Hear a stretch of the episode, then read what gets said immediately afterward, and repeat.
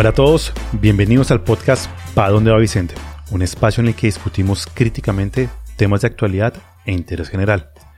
Bueno, lamentablemente hoy Caro no nos puede acompañar, pero voy a hacer todo lo posible y mi mayor esfuerzo por hacer este episodio tan entretenido como cuando ella está con nosotros. Pues bien, hoy vamos a seguir con nuestra serie, nuestra miniserie de cómo entender artículos científicos.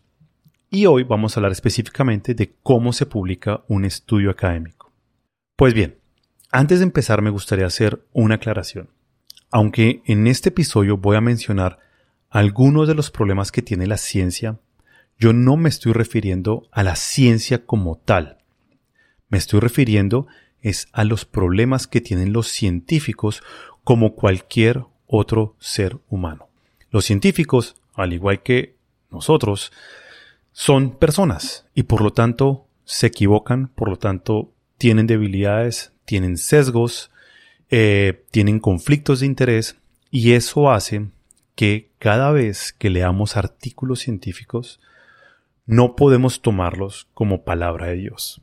Básicamente tenemos que saber que la ciencia se va avanzando de a poquito en poquito, confirmando los unos con los otros y llegando a ciertos consensos. Y aún así, como lo vamos a ver ahora más adelante, aun cuando se llega a consenso, es posible que el consenso esté equivocado y se creen nuevos paradigmas en la ciencia. Y así es como se avanza. Entonces, primero Galileo rompió el paradigma que se tenía en su época, después Newton rompió el paradigma, después Einstein rompió el paradigma de Newton, y ahora la mecánica cuántica está rompiendo el, paradigma de las teorías de, Einstein, ¿no? Entonces, cuando leamos ciencia tenemos que tener presente que como seres humanos somos falibles y alcanzar el conocimiento es un trabajo de toda la vida de la humanidad, de toda la historia de la humanidad. ¿De acuerdo?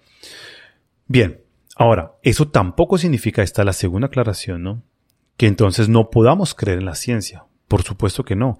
La ciencia es una herramienta maravillosa, maravillosa, que nos ayuda a acercarnos a conocer más la realidad del mundo natural y también de la sociedad como tal, ¿no? Las ciencias sociales también son muy, muy válidas y muy, muy buenas y muy, muy útiles para conocer más la realidad.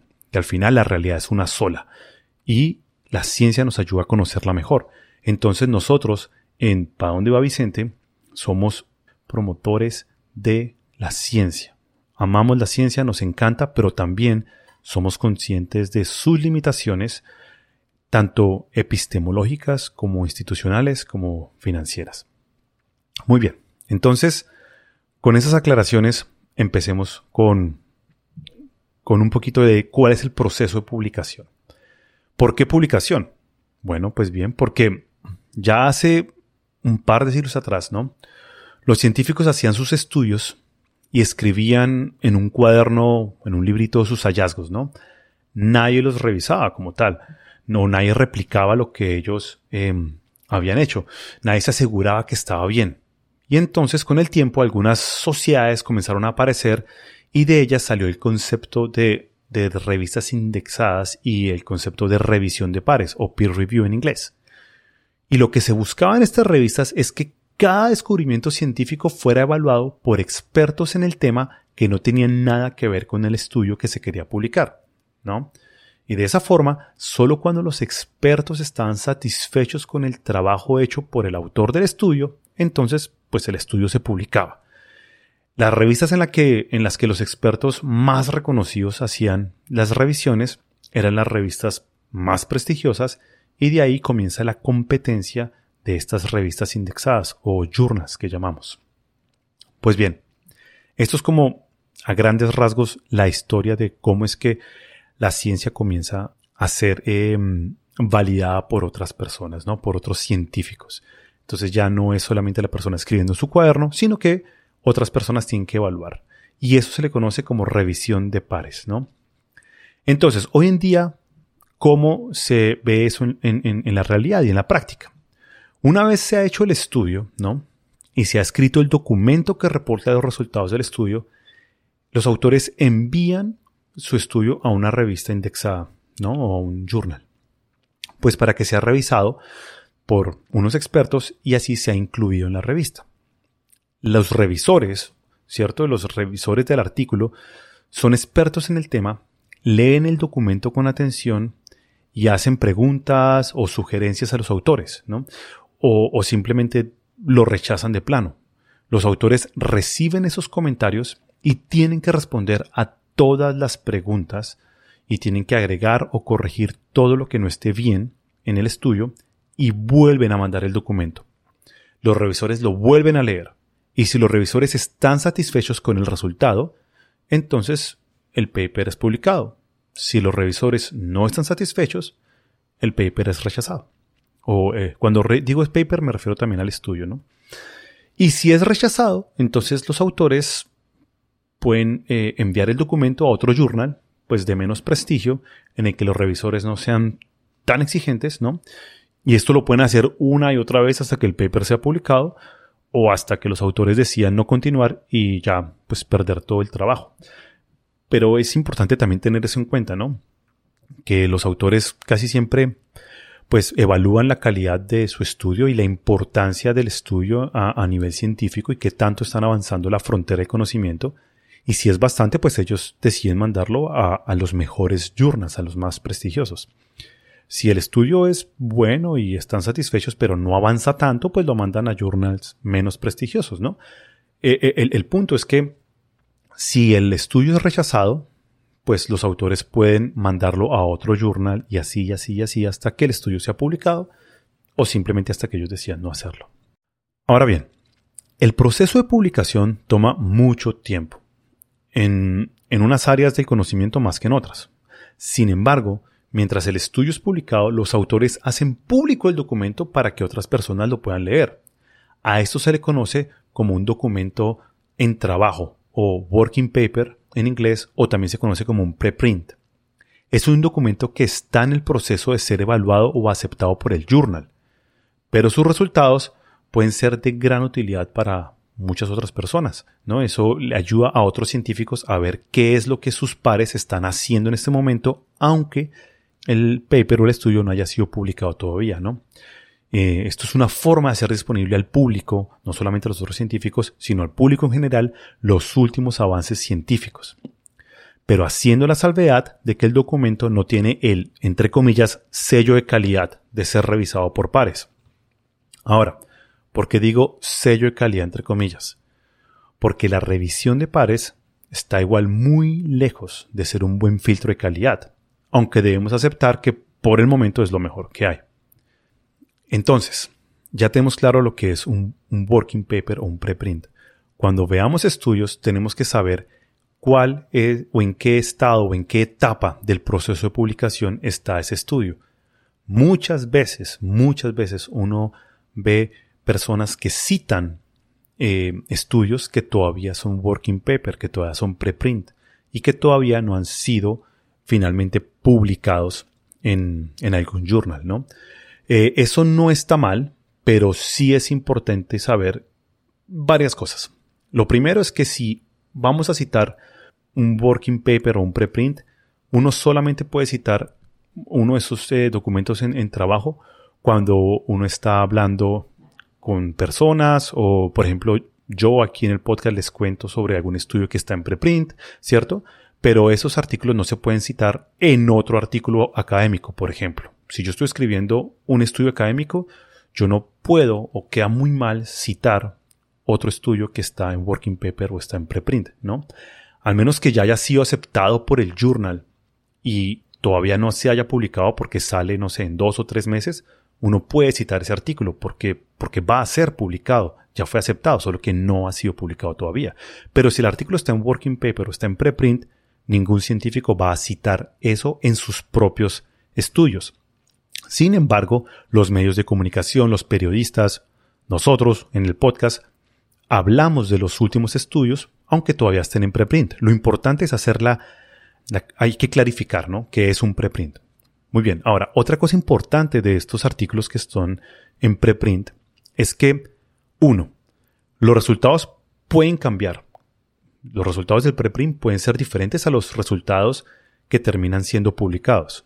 Y dos, puede que ese artículo sea rechazado y nunca logre ser publicado finalmente en una revista y se queda así como preprint, ¿no? Y muchos artículos se quedan ahí y la gente los sigue citando a pesar de que nunca pasaron por el sello calidad, o nunca lograron obtener ese sello calidad de los journals. Ahora, hablemos un poco sobre la financiación de los estudios. Como lo imaginarán, los estudios científicos son muy costosos y entre más grandes sean, pues más costosos son. Generalmente estudios con pocos datos son estudios con poca financiación. Sin embargo, son estudios que generalmente no tienen ningún tipo de conflicto de interés. Lamentablemente, los estudios más grandes y más costosos en medicina, que son los estudios que por lo menos más nos interesan en este podcast, ¿no?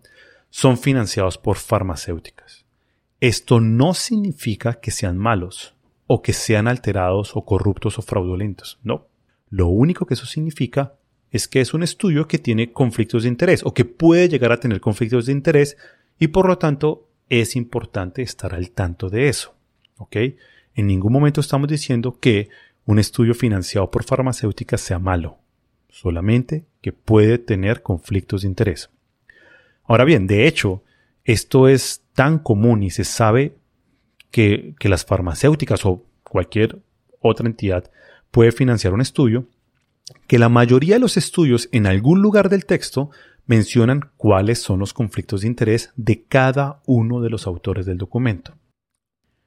Muy bien, sigamos ahora con cuáles son los problemas que se pueden encontrar en el proceso de publicación. En primer lugar, hablemos de los problemas de la revisión de pares. Los revisores generalmente no reciben un solo peso o un solo centavo por revisar el paper. Lo hacen en su tiempo libre y lo único que reciben a cambio es poder poner en su hoja de vida que fueron revisores en esta o en aquella revista, ¿no? Sin embargo, nadie puede juzgar qué tan buen trabajo hace el revisor. Es decir, no existe el revisor del revisor. Entonces, el revisor lee el paper por un par de horas y decide si debe ser publicado o no. Dependiendo de la revista, algunos autores tienen la oportunidad de recibir comentarios y responder a ellos para publicar el paper, pero algunas otras solo lo rechazan o aceptan el paper dependiendo de lo que diga el revisor. Pero la mayoría le permite a los autores recibir comentarios de los revisores, hacer correcciones, responder a preguntas y volver a eh, mandar el paper a la revista. Algunos revisores se toman el trabajo en serio y hacen excelentes comentarios o piden cambios súper importantes al documento, mejorando así la calidad o, o, la precisión de los resultados y manteniendo, por supuesto, la objetividad del estudio. Pero muchos otros revisores son perezosos y sus comentarios son irrelevantes. Otros no entienden el paper y por lo tanto sus comentarios no tienen mucho sentido. Otros están en completo acuerdo con los resultados del paper. Puede que estén leyendo un paper que comprueba lo que su propio paper decía y por lo tanto aprueba los resultados de inmediato. Otros están tan en desacuerdo con el estudio o con los resultados del estudio que rechazan el documento de entrada, sin tomarse el trabajo de leerlo en detalle, solamente que los resultados no les gustan o va en contra de lo que ellos han publicado y por lo tanto lo rechazan. Como ven, aunque la revisión de pares es un gran sistema para asegurar la calidad y objetividad de los documentos académicos, no es un sistema perfecto. Hay problemas. Igual quiero hacer una aclaración y es que no estoy diciendo que todos los revisores sean así. Ojo, no es así. Muchos revisores son muy buenos y es gracias a ellos que muchos papers y muchos estudios malos o de baja calidad no son publicados. Pero también es verdad que muchos otros revisores no se toman el trabajo en serio o simplemente no tienen tiempo y es normal. Generalmente los revisores son igual académicos y personas muy ocupadas que no tienen tiempo de revisar todos los estudios, además porque a ellos no les llega un estudio al mes, les llegan varios estudios a revisar y eso con el tiempo se va volviendo tedioso y, y ocupa mucho más tiempo del que ellos de pronto pueden asignar a la revisión. Entonces, sí, tiene sus problemas, pero igual es un buen filtro. Hoy en día funciona y ha llevado a la ciencia a pues alcanzar los niveles en los que estamos, ¿no? De lo contrario estaríamos con un montón de información y no tendríamos ni idea qué es verdad y qué no lo es. Gracias a la revisión de pares podemos acercarnos a la verdad, aunque no sea definitiva, ¿ok? Bien, entonces ese es el primer eh, nivel de escrutinio que tiene un estudio académico, la revisión de pares y ya vimos un poco cuáles son los problemas. Ahora bien, existe otro nivel de escrutinio que se conoce como retraction en inglés, ya sea retracción o retractación. Si un error es encontrado en un estudio después de su publicación, el journal puede contactar a los autores para que lo corrijan, si es que es un error fácil de corregir. O puede simplemente retractar el estudio si el error es lo suficientemente grande para socavar los resultados originales, ¿no? De esta forma los, los autores saben que aun si el estudio ha sido publicado, todavía es posible que su estudio sea revocado y por lo tanto invalidado. ¿no? El problema de la retractación es que es un nivel de escrutinio muy costoso para todos. Por un lado, para el journal no le es conveniente revocar estudios porque eso le crea una mala publicidad. Ningún journal quiere ser etiquetado como el journal que no encuentra errores en el proceso de revisión y tampoco quiere ser visto como el journal que termina revocando los estudios, ¿no? Los autores no van a querer publicar ahí. Por otro lado, para los autores es mucho mejor ser rechazados por un journal antes de la publicación que después de que ha sido publicado. Una vez que el paper es retractado, después de su publicación, no puede ser publicado en ningún otro lugar. Pero si es rechazado antes de la publicación, los autores pueden aplicar a otro journal y ya está. Ahora bien, otro costo que tiene estas retractaciones o estas retracciones es que aquellos estudios científicos que usaron el paper retractado como una de sus fuentes pierden prestigio o aún pueden llegar a perder completa validez si es que se estaban basando en esos estudios que fueron retractados. Y, y bueno, y también para los autores, tener un paper retractado en su hoja de vida no es bueno, no es bueno para nada. Entonces, sí, evidentemente es un nivel de, escrutinio muy bueno, pero es muy costoso. Dado que la retracción es tan costosa, en 2010 Iván Oransky y Adam Marcus fundaron un sitio web llamado retractionwatch.com, en el que uno puede encontrar una lista actualizada de papers científicos retractados. Según Oransky y Marcus, los papers retractados no eran lo suficientemente publicitados y eran citados aún después de ser retractados, lo cual es un problemón. Al hacer las retracciones públicas, el sitio web intenta incentivar a los investigadores a no terminar en humillación pública. Ahora bien, ¿qué proporción de papers son retractados? No muchos. Alrededor de 600 papers científicos al año son retractados en retractionwatch.com. Sin embargo, son más de 30.000 journals y alrededor de 2 millones de publicaciones al año. Entonces, 600 es un número muy pequeño. Es verdad que no todo está escrito en inglés, pero la gran mayoría lo está. Y según Scott Montgomery en su libro Does Science Need a Global Language? Tres cuartos de la literatura científica es publicada en inglés. Así que de esos 2 millones que acabo de mencionar, solo 1.3 millones es escrito en inglés. De cualquier forma, solo 600 retracciones al año es muy poco. Es un gran hecho que mecanismos de escrutinio como retractionwatch.com existan, pero todavía no están haciendo lo suficiente. Muy bien. Ahora tenemos un tercer problema, y es que el tema de los datos. Nadie revisa que los datos hayan sido bien recolectados o que las estimaciones estén bien hechas. Y también nadie revisa que los datos no hayan sido manipulados. Entonces, ¿qué pasa? Tenemos, dentro del tema de los datos, tenemos tres tipos de errores. En primer lugar, tenemos fraude, el cual parece autoexplicativo, pero la verdad es que no es tan fácil determinar que un trabajo de investigación fue fraude y no un error genuino. Fraude evidentemente es mala fe por parte del investigador. Pero ¿cómo se determina eso? Pues toca hacer un trabajo de investigación, examinar los datos y ver que efectivamente los datos fueron manipulados o, el código fue alterado eh, intencionalmente. O sea, realmente no es fácil, no es fácil determinar que un estudio fue fraude, pero cuando se determina, pues los investigadores quedan en el desprestigio, ¿no? Ahora bien, suceden casos terribles como el del doctor Andrew Wakefield, que es acusado de fraude injustamente. No quiero entrar en detalles porque el caso del doctor Wakefield lo vamos a hablar eventualmente en otro episodio, pero también quiero mencionar que en ocasiones algunos estudios que van en contra de la corriente o de los de la idea convencional o del consenso científico son considerados fraude y los investigadores son eh, desprestigiados por completo.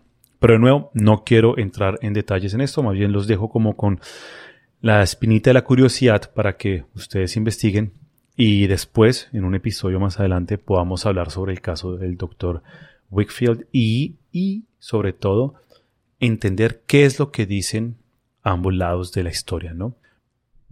En segundo lugar, tenemos los errores analíticos. Estos errores son errores de verdad, porque en la ciencia es muy fácil cometer errores.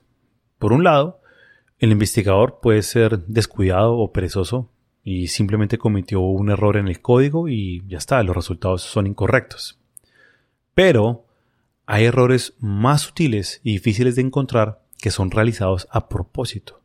Por ejemplo, seleccionar algunos datos para hacer el estudio, ¿no? Y obtener los resultados que estamos buscando, lo cual se conoce como cherry picking data. otra cosa que pueden hacer es ajustar las variables hasta que cuadre con alguna curva que necesitan em, encontrar. Eso se llama curve fitting. O mantener un experimento abierto hasta que el resultado deseado se encuentre. Es decir, se hace una recolección de datos y eh, cuando se recolectan los suficientes datos para alcanzar el resultado deseado, el experimento termina, ¿no? Eh, y también tenemos el más famoso de todos, más conocido como p-hacking, eh, lo cual es manipular los datos de forma tal que se encuentre una correlación estadísticamente significativa entre dos variables. Pero de p-hacking quiero hablar más en detalle más adelante. Ahora bien, aunque estos problemas son reales y muy serios en la investigación científica, ninguno de ellos puede ser considerado fraude, o por lo menos es muy difícil culpar a alguien de fraude por implementar uno de estos pecados de investigación. Y entonces ustedes dirán, bueno, ¿y cómo se puede evitar este tipo de errores? Y pues la verdad es que es muy difícil de evitarlos. Y hoy en día se han puesto algunos mecanismos para, para poder evitarlos, pero en realidad ninguno de ellos es perfecto. Bien, entonces ya vimos errores de tipo de fraude, errores de tipo analítico y ahora veamos errores por sesgo cognitivo no intencional. ¿Qué es esto? Este tercer tipo de error en el razonamiento científico ocurre como resultado de, sesgos cognitivos no intencionales que todos compartimos como seres humanos y a los que los científicos no son inmunes. Entonces, la preferencia por la propia teoría es quizás la más fácil de entender, pero hay literalmente cientos de otros sesgos como sesgo de representatividad, sesgo de anclas, heurísticas y muchos más.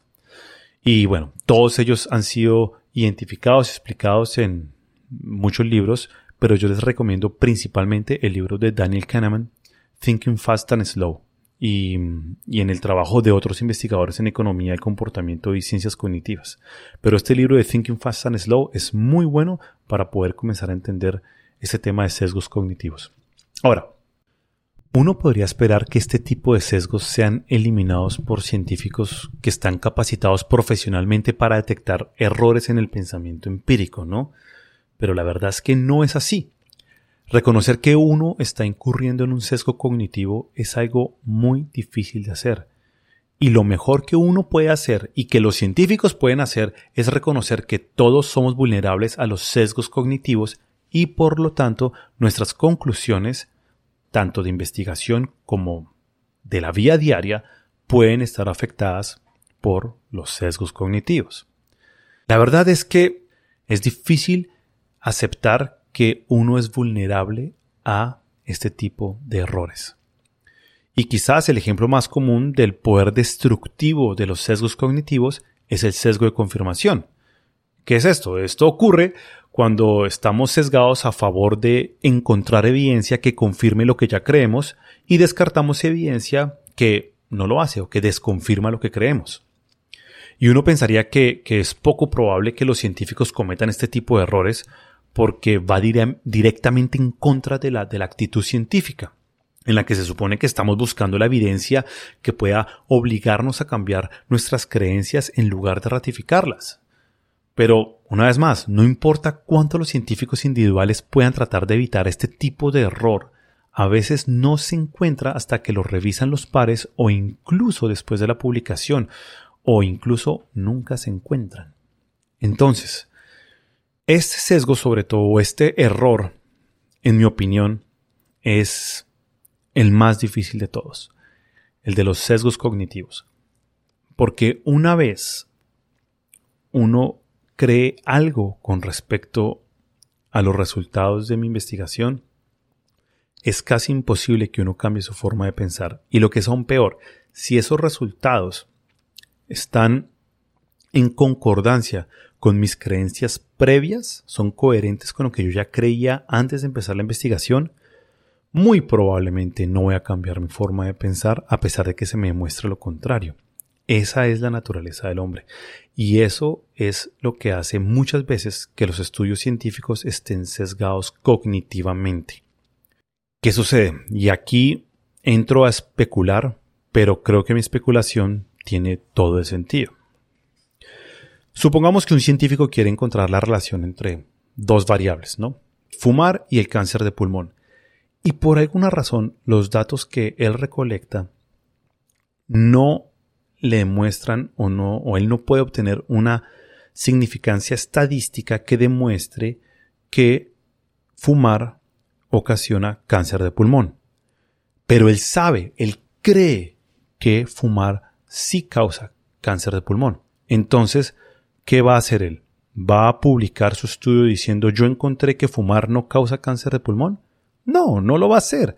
Él va a mirar sus datos, va a mirar dónde tiene em, datos atípicos, va a mirar su metodología, va a hacer todas las correcciones necesarias hasta que encuentre el resultado que le está esperando, que es que fumar causa cáncer de pulmón. Más aún cuando él sabe que en la, en la literatura científica y todos sus pares han encontrado eso, que fumar causa cáncer de pulmón. Él no puede simplemente salir a decir, no, miren, yo encontré que no lo causa, porque evidentemente se expone al, desprestigio público, ¿no? Esto no lo hacen todos, pero es una forma natural de reaccionar del ser humano. ¿Ok?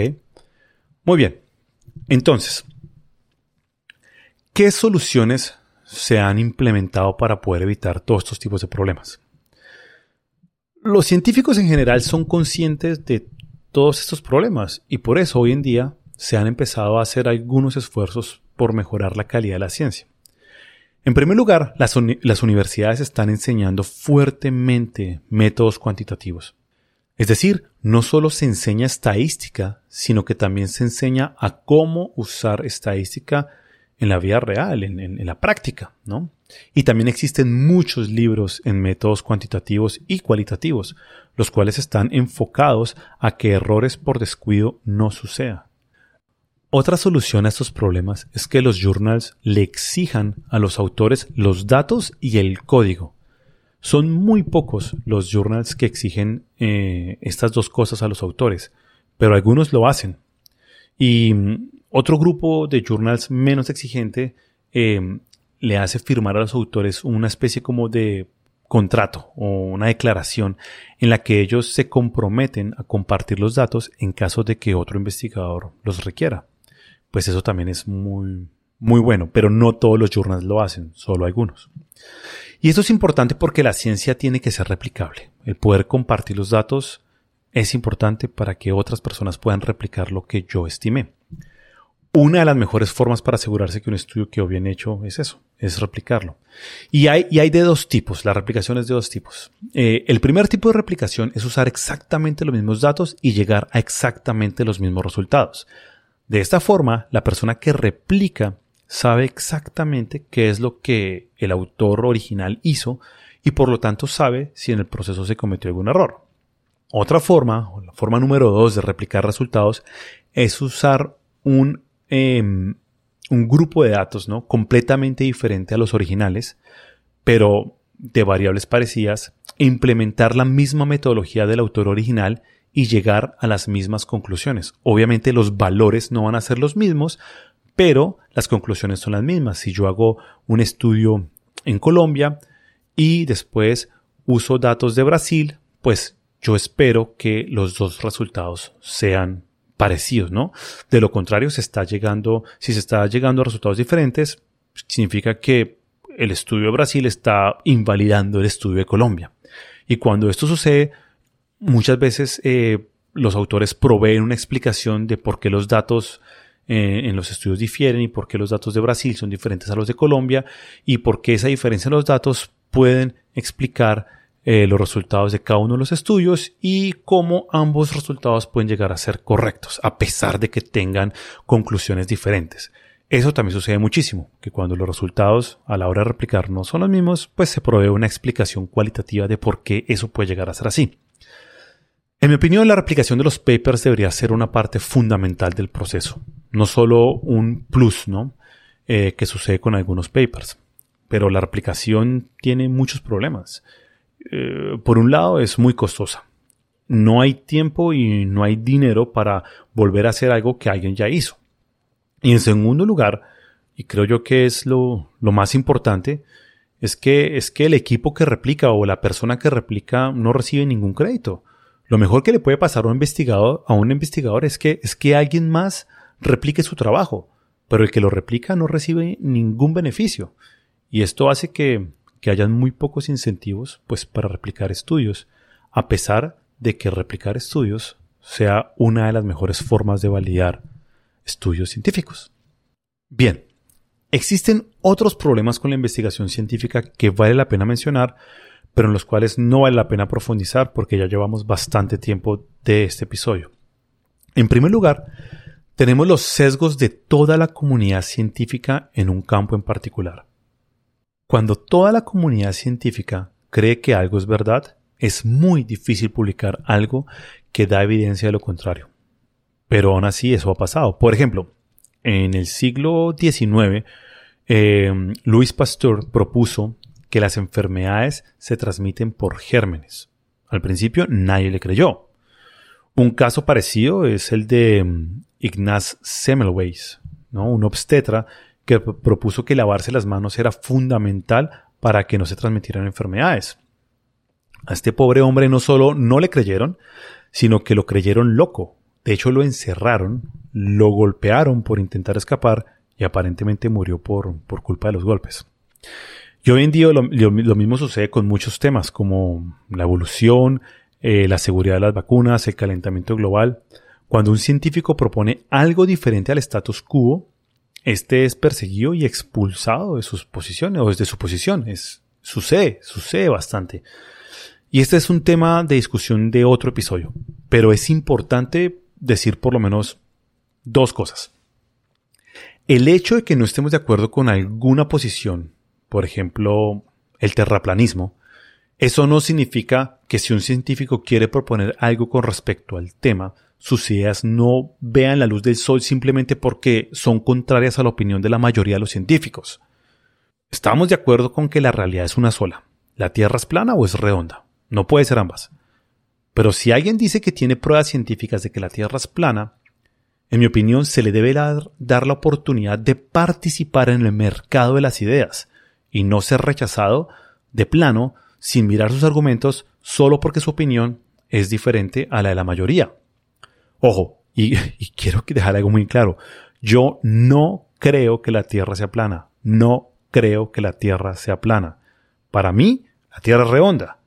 Y de hecho, la sola idea de que la Tierra sea plana no tiene ningún sentido. Pero no por eso voy a etiquetar a alguien de loco o estúpido por pensar que la Tierra es plana. Primero lo escucho, crítica y objetivamente, después evalúo sus argumentos y finalmente determino si las ideas de esa persona valen la pena, valen la pena ser consideradas. ¿No? Pero, pero uno no puede eh, simplemente rechazar una idea porque vaya en contra de lo que la mayoría piensa.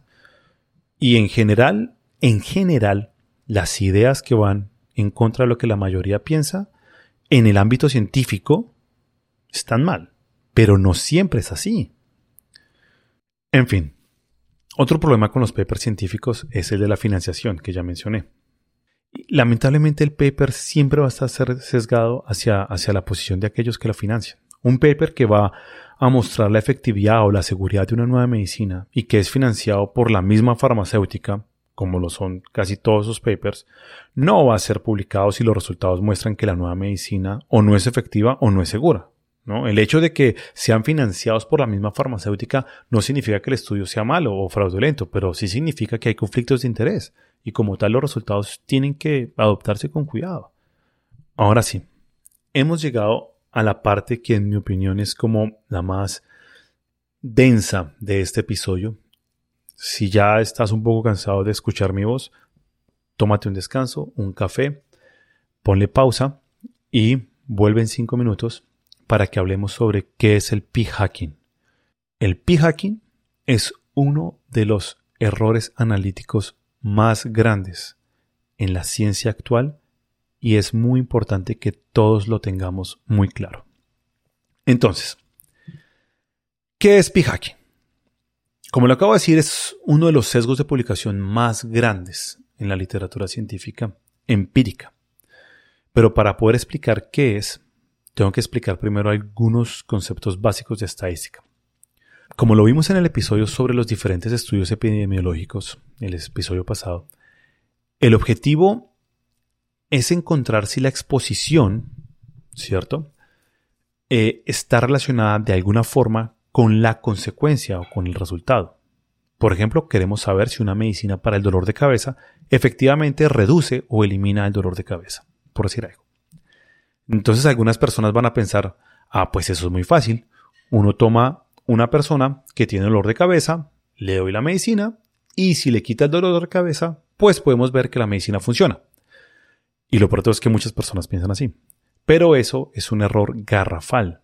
Uno no puede probar que la medicina funciona solamente agarrando a una persona con dolor de cabeza. ¿Por qué?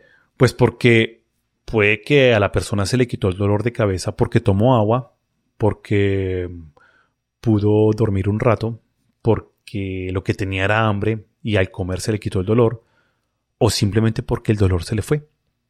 Pueden ser muchos los factores que hayan contribuido a eliminar el dolor de cabeza, y no la medicina. Pero bien, para entender un poco mejor esto, les recomendamos o les recomiendo que escuchen nuestro episodio sobre los diferentes tipos de estudios científicos en el que en el que expandimos un poco más sobre cómo se diseñan los diferentes tipos de estudios. En fin, es por eso que los científicos tienen que estudiar a un montón de personas para ver cómo, en promedio, esas personas reaccionan a la medicina. Pues bien, los científicos tienen entonces dos hipótesis, ¿sí? Sobre la realidad. Hipótesis de cuál es la realidad. Por un lado, que la medicina sí elimina el dolor de cabeza y por otro lado, que la medicina no elimina el dolor de cabeza. Esta última hipótesis, en la que no hay efecto de la medicina sobre el dolor de cabeza, se conoce como la hipótesis nula. Básicamente, los científicos saben que es posible encontrarse en un escenario en el que pasen dos cosas al tiempo. La primera cosa es que es posible que la realidad sea que la medicina no tiene ningún efecto sobre el dolor de cabeza, ¿ok? Esa es la realidad, esa, esa es la realidad, solo que ellos no lo saben, pero saben que es posible, ¿ok? Y la segunda cosa, que es posible que el estudio haya encontrado un falso positivo en el que erróneamente sí encuentra que la medicina elimina el dolor de cabeza. Es decir, es un error. Ellos creen que sí hay efecto cuando en realidad no lo hay. Entonces la pregunta es, ¿cómo hacen los científicos para saber que su resultado no es verdadero? Pues no lo pueden saber con seguridad. Pero lo que ellos sí pueden hacer es estimar la probabilidad de que el resultado que ellos encuentran no sea verdad. En otras palabras, estiman la probabilidad de estar equivocados. En términos un poquito más formales, es que ellos estiman la probabilidad de que el resultado que obtuvieron fue por el azar y no porque realmente sea verdad. ¿Ok? No porque realmente la medicina tenga un efecto sobre el dolor de cabeza. Esa probabilidad se conoce como el valor P o p-value en inglés.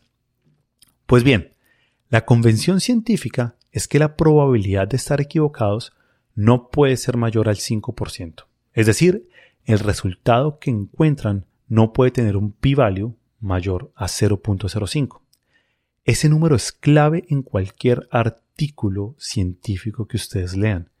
Entre más pequeño es el p-value, más improbable es que la correlación que encuentran o que encontraron los científicos sea un resultado del azar. ¿Ok? Lo repito, entre más pequeño es el p-value, más improbable es que la correlación que encuentran sea un resultado del azar. Bien, ahora, los journals científicos están interesados en publicar artículos en los que los científicos encuentren una relación estadísticamente significativa. ¿Qué significa estadísticamente significativo? Pues eso significa que los científicos encontraron que la relación entre dos variables, exposición y resultado, eh, por ejemplo, la medicina y la reducción del dolor de cabeza, es verdadera, o sea, existe esa relación, pero que adicional a eso, la probabilidad de estar equivocados es menor al 5%. Pues eso en términos muy sencillos es significancia estadística. Pues bien, Ahora que sabemos lo que, lo que es el p-value, ¿no? que es la probabilidad de estar equivocados, y también sabemos que los journals solo están interesados en publicar artículos que presenten significancia estadística, pues ustedes ya se podrán imaginar qué es el p-hacking.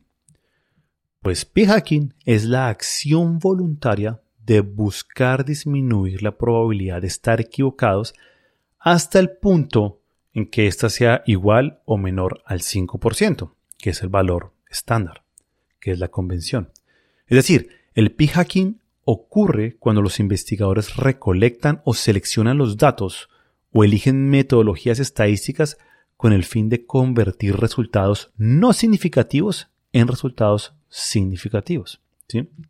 Este problema es muy serio porque si los científicos encuentran que la probabilidad de estar equivocados es 5.5 o 6%, ellos saben que muy probablemente ningún journal les va a publicar el estudio, porque el journal espera que ese p-value sea de 5% o menos.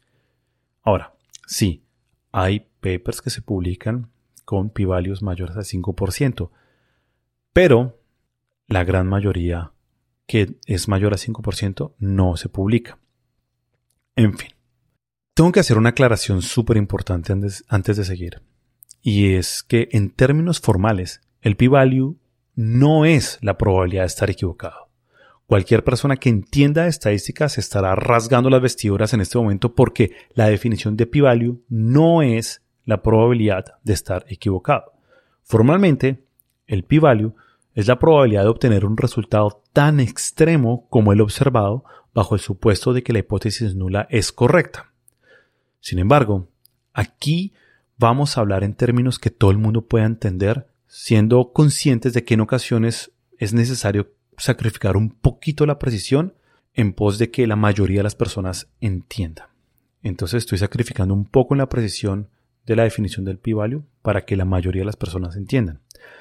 La razón por la que hago esta aclaración es que en el caso del p-value, decir que es la probabilidad de estar equivocados no significa bajo ninguna circunstancia que el complemento de la probabilidad, por ejemplo el 95%, es la probabilidad de estar en lo correcto.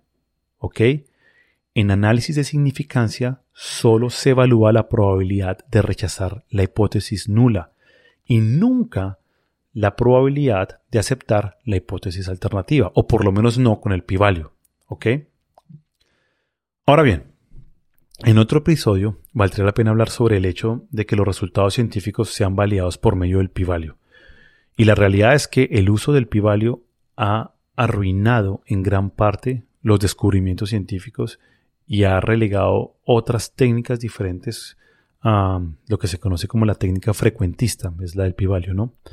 Y las ha, las ha relegado por completo. Otras técnicas como lo es, por ejemplo, no sé, el análisis bayesiano. En fin, yo, les recomiendo muchísimo el libro de The Cult of Statistical Significance de Stephen Ciliak y Daydream McCloskey. Es un excelente libro que explica todos los problemas que tiene hacer ciencia con el pi-value. En fin, quisiera desarrollar el tema del, del pi-hacking un poquito más. Lo primero que quiero decir con respecto a este tema es que el p-value es una medida muy fácil de manipular. Déjenme dar dos ejemplos. En primer lugar, en el excelente artículo Science Isn't Broken en 538, que es una, es una cadena de noticias política más que todo, esta periodista eh, Christy Ashwanden, creo que se pronuncia así, Ashwanden, desarrolla la idea de que hacer ciencia es muy difícil y para eso provee un, dashboard o una gráfica interactiva súper, súper chévere que ustedes mismos pueden utilizar.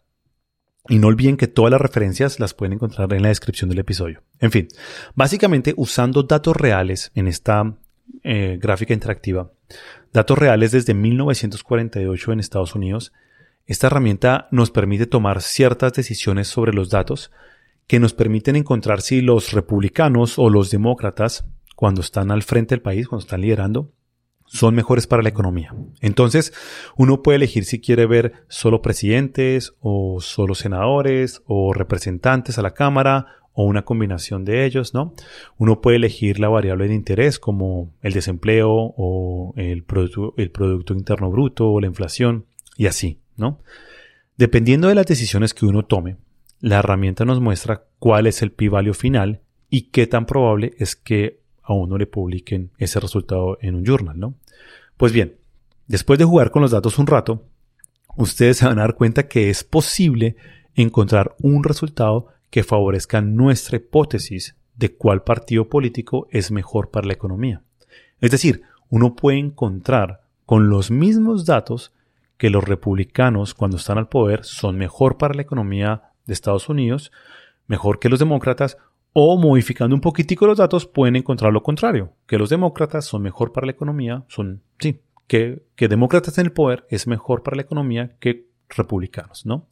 Entonces, como bien lo explica el artículo, el p-value no dice em, nada acerca de qué tan fuerte es la evidencia y también de lo fácil que es manipular ese valor para poder uno encontrar el resultado que uno está esperando. En fin, eso no significa que la ciencia, como es el título del artículo, Science isn't broken, que la ciencia esté dañada o que no sirva. No, sino simplemente significa que hacer ciencia es difícil.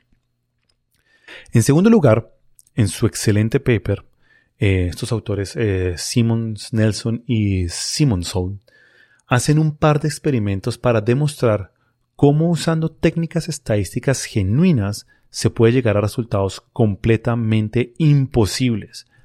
En uno de esos experimentos le pidieron a un grupo de estudiantes que escucharan em, When I Am 64 de los Beatles o Kalimba. No sé qué es Kalimba, ellos solo mencionan Kalimba. Y después eh, que anotaran su fecha de nacimiento y la de, de sus padres. eso le pidieron a los participantes. Pues bien, ellos encontraron que haciendo un análisis de covarianza, el grupo que escuchó la canción de los, de los Beatles era cerca de un año y medio más joven que aquellos que escucharon Kalimba. Esto, por supuesto, es imposible, pero ese era el punto. Los autores eligieron deliberadamente una, una hipótesis imposible, que es pues la de rejuvenecer después de escuchar una canción, para demostrar lo fácil que es manipular los datos para generar un resultado falso positivo. En ese artículo, estos autores em, describen en detalle lo que los científicos escépticos han sabido y, han estado haciendo durante años y lo que otras investigaciones también han demostrado, que el sesgo del investigador puede tener una profunda influencia en el resultado de los estudios.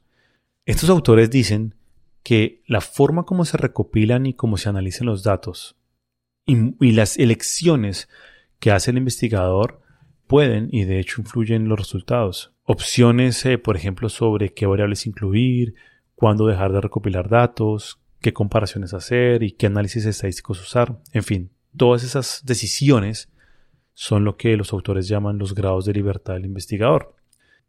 Ahora bien, una cosa que quiero aclarar es que el p-hacking no es fraude. Es importante aclarar esto porque uno no puede juzgar las motivaciones del autor. En la mayoría de los casos, los investigadores podrían estar tomando honestamente las decisiones necesarias sobre la recopilación y el análisis de los datos y realmente podrían creer que están tomando las decisiones correctas o al menos decisiones razonables. Pero su sesgo influirá en esas elecciones al punto que ellos mismos no sepan que están siendo influenciados por sus sesgos. Eso es lo importante. ¿Qué se puede hacer? Pues bien, en el mismo estudio, Simmons y los coautores que acabo de mencionar no solo describen y, documentan el problema, sino que también analizan las posibles soluciones y enumeran seis cosas que los investigadores pueden hacer y cuatro cosas que los editores de journals pueden hacer para reducir este problema. Estos pasos implican principalmente transparencia, divulgar todos los datos recopilados, incluido los datos excluidos del análisis final, eh, tomar decisiones sobre los criterios de evaluación, que se conoce como endpoints, antes de cualquier análisis, y, mostrar la solidez de los resultados, mostrando em, cuáles habrían sido los resultados si se hubieran tomado otras decisiones en, el análisis, ¿no? Y, y, por otro lado, los revisores esencialmente se aseguran de que todo esto se haya hecho. Ese sería como el trabajo de los revisores. En fin, el caso, creo que el episodio de hoy se ha extendido mucho más de lo que tenía previsto, pero también creo que toda esta información es muy importante, em, muy importante tenerla en cuenta y saber qué es un p-value, qué es p-hacking, saber cuáles son las limitaciones de los estudios científicos cuando vayamos a leer ciencia. De nuevo, y quiero volver a aclarar con lo que empecé. Nosotros en Pa dónde va Vicente nos encanta la ciencia y creemos que la ciencia es fundamental para avanzar el conocimiento del hombre, de este mundo, de la realidad, ¿sí? de la realidad por lo menos tangible y material. Sin embargo, sin embargo, somos conscientes de que en el proceso de hacer ciencia hay eh, muchas posibilidades de error y por lo tanto cuando uno lee ciencia no puede solamente leer un paper o un estudio y sacar conclusiones y ya creer que uno conoce la verdad con respecto a algo, que es algo muy común, ¿no? Es muy común escuchar que, mm, que la gente lee un, artículo científico o aún, o aún mejor, alguien em, lee un blog o un artículo de, de noticias, el cual dice la Universidad de Harvard hizo un estudio sobre X y Z y entonces ya creen que los resultados del estudio son verdad. No, con todo esto que vimos hoy, lo que quiero que se lleven a casa es que necesitamos leer muchos artículos científicos que hablen sobre el mismo tema para que podamos inferir con cierto grado de seguridad alguna conclusión razonable. Pues bien, este ha sido el final de, este episodio, de la parte 2 de cómo leer ciencia. Espero que les haya gustado. No olviden dejarnos sus comentarios en forma de audio en, en la página oficial de este podcast. Y bueno, los esperamos en la próxima. Hasta luego.